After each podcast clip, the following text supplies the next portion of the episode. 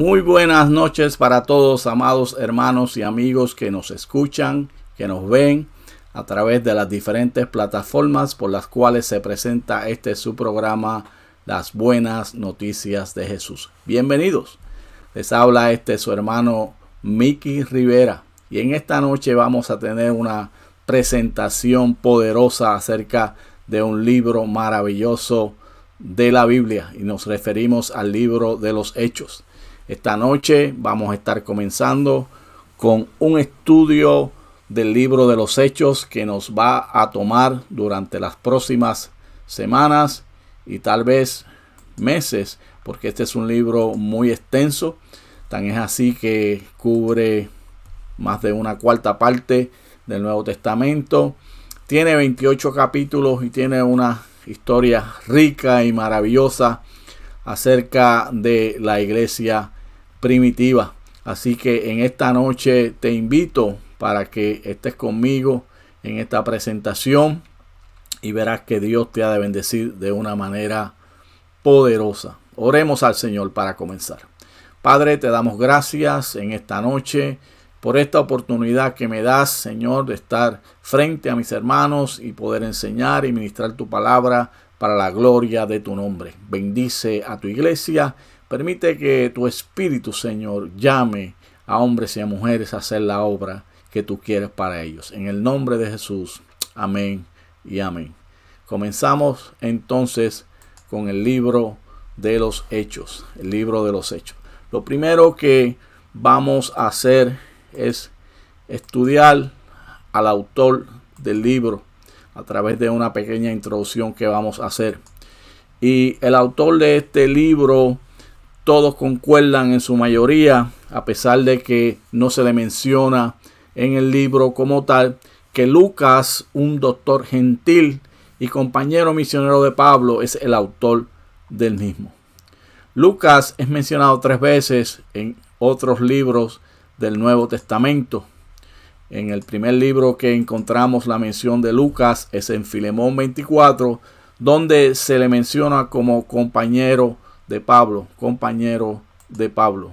Luego, en Colosenses capítulo 4, verso 14, se refiere Pablo a Lucas como el doctor amado. Y finalmente, en el libro de Segunda de Timoteo 4:11, cuando Pablo está preso eh, allí en Roma como el único compañero de Pablo. Pablo menciona que todos le, les, le han abandonado y que el único que está con él es Lucas.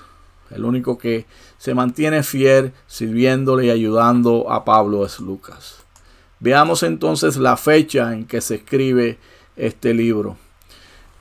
62 después de Cristo es la fecha que los estudiosos y los historiadores concuerdan en qué es la fecha en la cual se escribe el mismo. Y algunos de los detalles de por qué se escribe durante este año es que es escrito antes de la liberación de Pablo de la cárcel, terminado porque no menciona cuando Pablo es liberado de la cárcel allí en Roma. Tampoco menciona la persecución de Nerón que empieza en el año 64. Todos sabemos que Nerón comenzó una persecución contra los cristianos y en el libro de los hechos no se menciona nada acerca de esta persecución. Si seguimos estudiando a Lucas, vamos a ver que Lucas acompañó a Pablo en sus viajes. Y hay tres viajes los cuales Lucas acompaña a Pablo y es el segundo viaje misionero, su tercer viaje misionero y por último el viaje de Jerusalén a Roma. Vemos en Hechos capítulo 16 versos del 10 al 17 que Lucas viaja con Pablo de Troas a Filipos, luego de Filipos a Jerusalén en Hechos capítulo 20 del 5 al 15 cuando ya Pablo está regresando a Jerusalén. Y por último, cuando Pablo va cautivo de Jerusalén a Roma, en Hechos capítulo 27 del 1 al 28, vemos estos versos. Vemos que también Lucas acompaña a Pablo durante estos viajes. Y parte de lo que podemos entender que es testimonio de que Lucas acompaña a Pablo en estos viajes es que en el personaje plural de primera persona casi siempre vemos a Lucas mencionando los verbos viajamos, acompañamos, salimos y eso nos da testimonio a nosotros de que Lucas era compañero de Pablo en todos estos viajes. ¿Qué importancia tiene todo esto? La importancia es la siguiente, que durante estos tres periodos Lucas tuvo oportunidades para escuchar y hacer suyas las enseñanzas de Pablo. O sea, no solamente Lucas escuchó, sino que también vio. Y de acuerdo a lo que Lucas escuchó de Pablo y lo que vio, escribe un relato personal de sus experiencias para luego poder aprovecharlo y escribir el libro de los hechos. Escribir el libro de los hechos. Además de eso, Lucas estuvo en Palestina por cerca de dos años. Lo vemos cuando arriba con, eh, con Pablo a Jerusalén en Hechos 21, 17. Y entonces, como le mencionaba anteriormente, viajó con Pablo a Roma. Durante este tiempo, él estuvo aproximadamente dos años entre un evento y otro. Hubo un periodo de más de dos años durante el cual Pablo estuvo preso en Cesarea. Cuando Pablo llega a Jerusalén, es tomado preso, está preso en Cesarea aproximadamente dos años. Mientras tanto, Lucas estaba libre. ¿Qué hizo Lucas durante este tiempo? Si nosotros leemos el Evangelio de Lucas, capítulo 1, versos del 1 al 4, se nos dice a través de la introducción del libro de Lucas que él se dedicó a investigar todos los sucesos que acontecieron a Jesús de Nazaret, los cuales fueron testigos sus discípulos y estos discípulos le contaron a Lucas lo que había pasado con Jesús durante todo este tiempo y entonces Lucas a través de entrevistas que hace a los apóstoles, incluyendo también a María, la madre de Jesús, deja plasmado en el libro de Lucas la historia del Evangelio, lo que le sucedió a Jesús. Y por eso menciona en la introducción una dedicatoria a Teófilo, que luego vemos en Hechos capítulo 1, verso 1, donde dice, en el primer tratado, oh excelentísimo Teófilo, a lo que Lucas se refiere es a ese libro de Lucas, el cual es el primer tratado. Y entonces ahora en este segundo tratado, que es el libro de los hechos, él va a continuar contando al Jesús resucitado y que asciende al cielo y la obra del Espíritu Santo. De manera que Lucas se dio a la tarea como buen científico, maestro, eh, perdón, doctor que era, de investigar eh, toda la historia de Jesús, investigar la historia de los libros de los hechos a través de lo que Pablo le cuenta y a través de lo que él pudo ser testigo para dejar plasmado un relato veraz y un relato eficaz de lo que está aconteciendo con la iglesia primitiva. El tema de este libro, tenemos dos temas principales en este libro y el primero de ellos es cómo a través del Espíritu Santo Dios empodera y expande su iglesia de Jerusalén a Roma. La iglesia nace en Jerusalén y poco a poco a través de la expansión primero en Jerusalén, luego Judea y Samaria en Hechos 8, verso 1 eh, vemos que hubo una persecución y en la iglesia se expande a Judea, se expande a Samaria y luego aquellos que fueron esparcidos durante la persecución que no son judíos, porque los judíos se limitan a compartir el evangelio con los propios judíos, mientras que algunos griegos le comparten el evangelio a los gentiles y vemos cómo entonces eh, el evangelio llega a Antioquía y luego posteriormente desde Antioquía salen los tres viajes misioneros de Pablo y poco a poco el Evangelio se va expandiendo hasta Roma.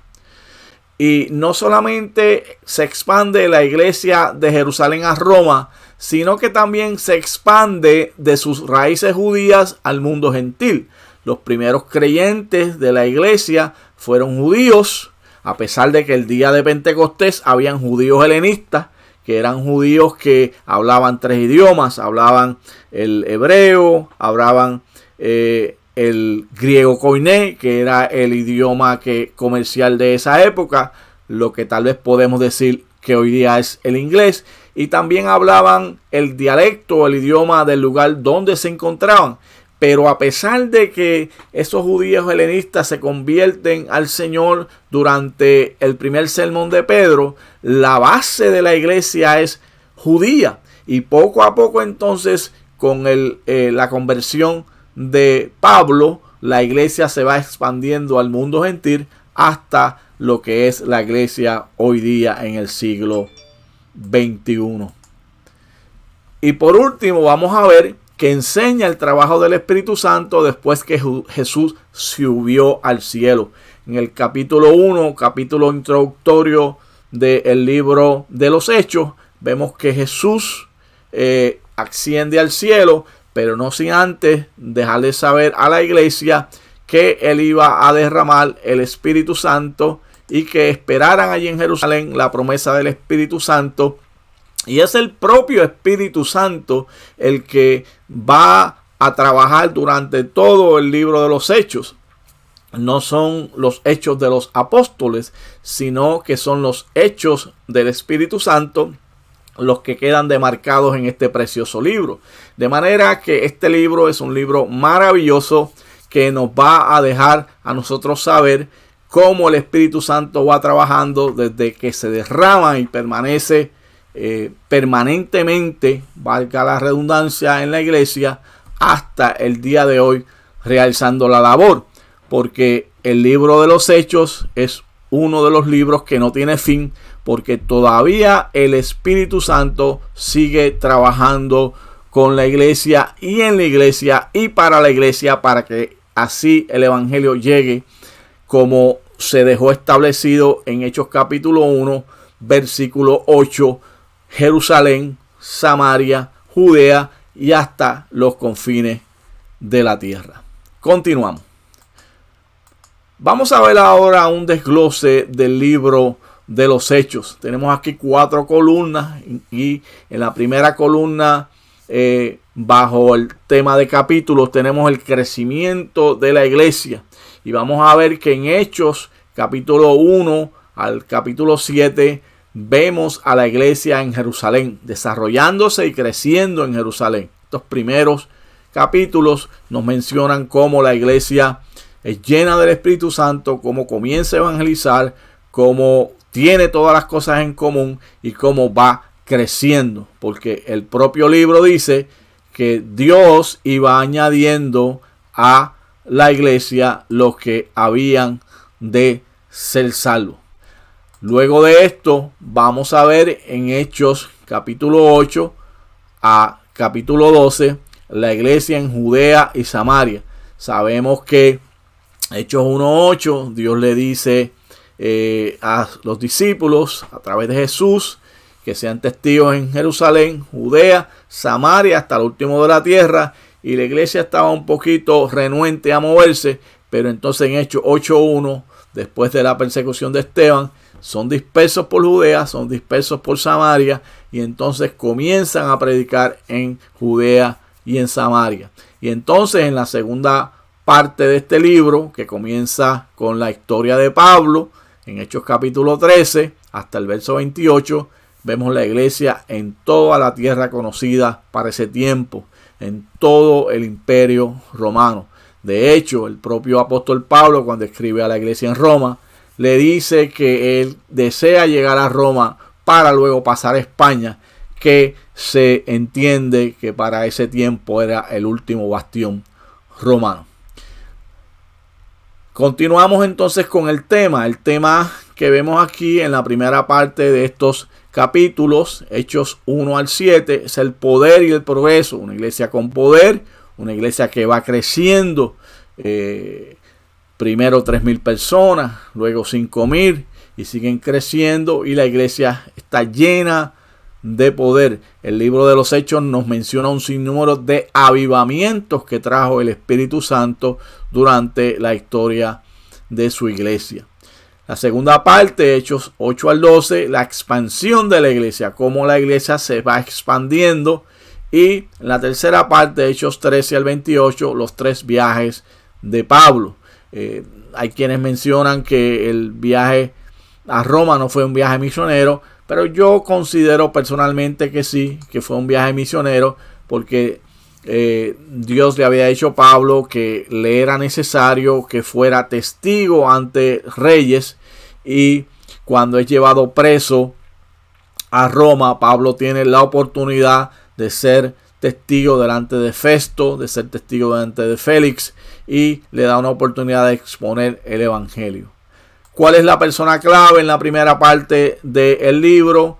Es el apóstol Pedro, que ha sido llamado a predicar el Evangelio. Luego Hechos 8 al 12, Felipe. Y por último, 13 al 28, tenemos a Pablo. Y hay quienes mencionan que esta división eh, del libro de los Hechos no es correcta, sino que Pedro es la primera parte de eh, el libro y luego Pablo. Yo estoy de acuerdo con eso. Hechos eh, del 1 al 12 es la historia de Pedro y Hechos 13 al 28 la historia de Pablo. Por último, el tiempo. Estos primeros siete capítulos toman unos dos años, desde el año 33 hasta el año 35. La parte del medio, 13 años, del 35 al 48 después de Cristo. Y la última parte, 14 años, del 48 al 62 después de Cristo. De manera que eh, en cada uno de estos eh, eh, capítulos vemos la historia completa de lo que Dios quiere presentar para la iglesia moderna, basando lo que sucedió con la iglesia primitiva para que Dios sea glorificado a través de la misma y que el Evangelio de Jesucristo pueda ser esparcido por toda la tierra, como lo podemos ver en este mapa de los tres viajes misioneros de Pablo. Eh, se extiende la iglesia por todo el imperio romano y el Evangelio es predicado a todas las naciones conocidas para este tiempo. Así que esta es una breve introducción sobre el libro de los hechos. Le invitamos para que estén con nosotros en las presentaciones futuras donde estaremos hablando un poco más acerca de este libro para así ir desde el capítulo 1 hasta el capítulo 28 poco a poco enseñando la poderosa palabra del Señor. Así que en esta noche Vamos a terminar orando como acostumbramos para que Dios pueda utilizar esta presentación para la gloria de su nombre.